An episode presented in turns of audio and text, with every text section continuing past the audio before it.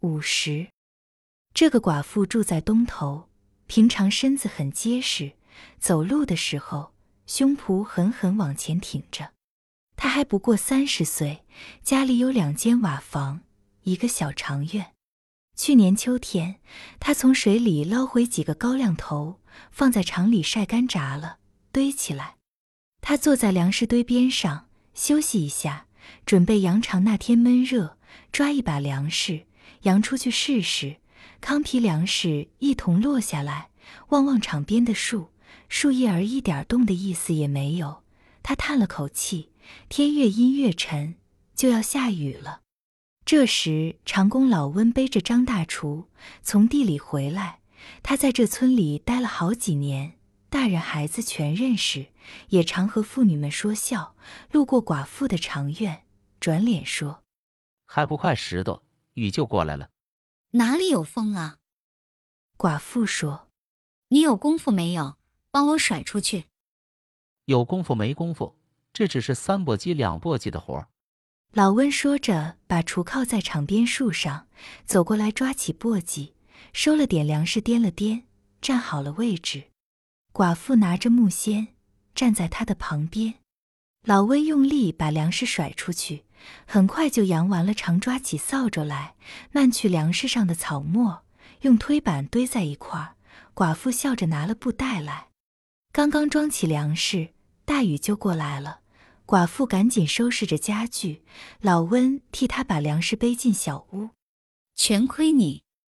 寡妇跑进来说：“再晚一点，我这个大秋就完了。快擦擦你身上的汗，坐下歇一会儿吧。”他拉开一领麦秸衫子铺在地上，雨下的大极了，天昏地暗，房里院里什么也看不见。一个妇道家过日子就是难。老温大声说：“那难听就不能提了。”寡妇说：“还算我有人缘儿，你呀，老长哥呀，全肯帮助我。这些活放在男人身上就不算什么。”老温说。放在你们身上就难大发了，男的竟哭。寡妇说：“你们也有遭难的事儿呀，缝缝补补的活就拿给我吧。”老温几次想走，都叫寡妇拦住了。他说：“热身子，叫雨积了可不行。”从这一天起，老温和这寡妇发生了爱情。寡妇的肚子大起来，他用布把它缠紧。后来就不愿意出门了。前几天俗儿来他家，冷不防叫他看出来了。俗儿说：“你知道八路军最恨这个男女关系，知道了，小人要摔死，大人要枪崩。”寡妇老实，叫他给想个办法。俗儿说：“天下来，你就交给我。”妇女们叫俗儿和田大瞎子的老婆坦白。田大瞎子的老婆摆肉头阵，站在台上，两手交叉捂着肚子，低着头，高低不说话。群众的质问，他当作耳旁风。俗儿顶不住，说了。他说：“那天高八同着一个姓白的汉奸来了，在田大瞎子家开会，叫我们破坏村里的抗日工作，谁抗日积极就破坏谁的名誉。我和他就想了这个招，今后改过。”再也不犯了。从这件事情，春儿想起来，应该为村里的妇女和儿童们做些工作。他请便吉哥按照乡村的实情画两套画，听说又请他画画，卞吉哥很是高兴。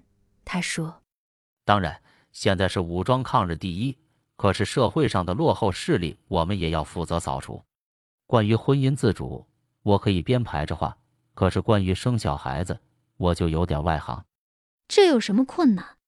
春儿说：“你可以问问你家我嫂子呀，她知道的那一套都是我们要改革的对象。”便吉哥说：“关于新的接生法，我得去请教那位医生。”当天晚上，他支架起做饭的案板，点上油灯，从老婆的梳头匣子里找出几包颜色，就工作起来。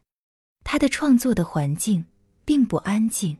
女人有病，孩子闹得慌，可是他能专心的工作，他对躺在炕上奶着孩子的老婆说：“你们贴孩子是坐着还是立着？”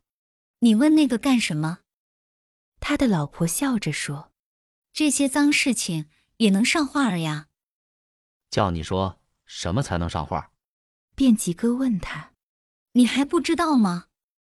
他的老婆说：“你师傅怎么教你来着？你这些年不都是画的那些神仙、云彩、花鸟和大美人吗？”那都是为了侍候人，为了吃饭。便吉哥说：“宣传迷信，粉饰太平，对人民没有什么好处。”那你就画吧。他的老婆说：“我生孩子的时候，不是坐着立着，折腾了半宿吗？”那些偷偷和人好了的，怎么处置那肚里的孩子？便吉哥又问：“有的用棒槌砸下来，有的用大弯针扎下来，有的请人揉下来，吃药打下来。”他的老婆念叨着：“你这是画的什么呀？我困了，你别再问我了。”你先不要睡。卞吉哥说：“你听我说，我打十三岁上替师傅背行李学画匠，到现在快三十年了。”整天家风里来雨里去，在那荒山野寺面对着粉墙一笔一画的工作，我专心的学习，千里投诗，精细的描画，一笔不苟。饿了打开烧马吃一口剩饭，渴了提起白铁壶喝一口凉水。身边围着一群光屁股的孩子，指指点点，乱加批评。说好听点我也算个手艺人；说难听一点，简直连要饭的花子也不如。我常想，三百六十行，我为什么选中了这一行？我的工作对人民有什么好处了？看见村里的土财主横行霸道，气愤不过，也只能画张黑帖儿，偷偷贴到他家的门口。现在我才觉得我的工作是很有价值、很有意义的了。我的画可以贴到大街上去，也可以贴到会场上去，它能推动村里的工作，扫除落后和黑暗。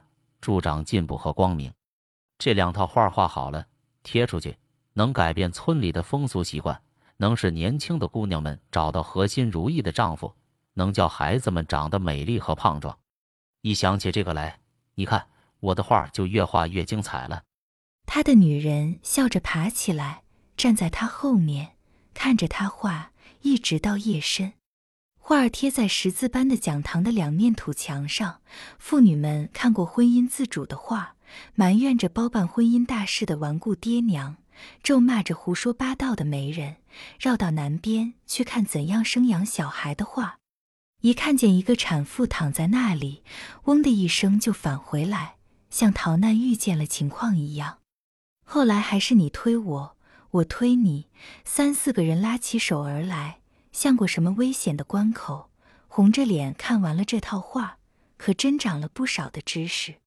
他们明白，只有积极参加抗日的工作，参加村里的民主建设，参加劳动和生产，学习文化，求得知识，才是妇女们争取解放的道路。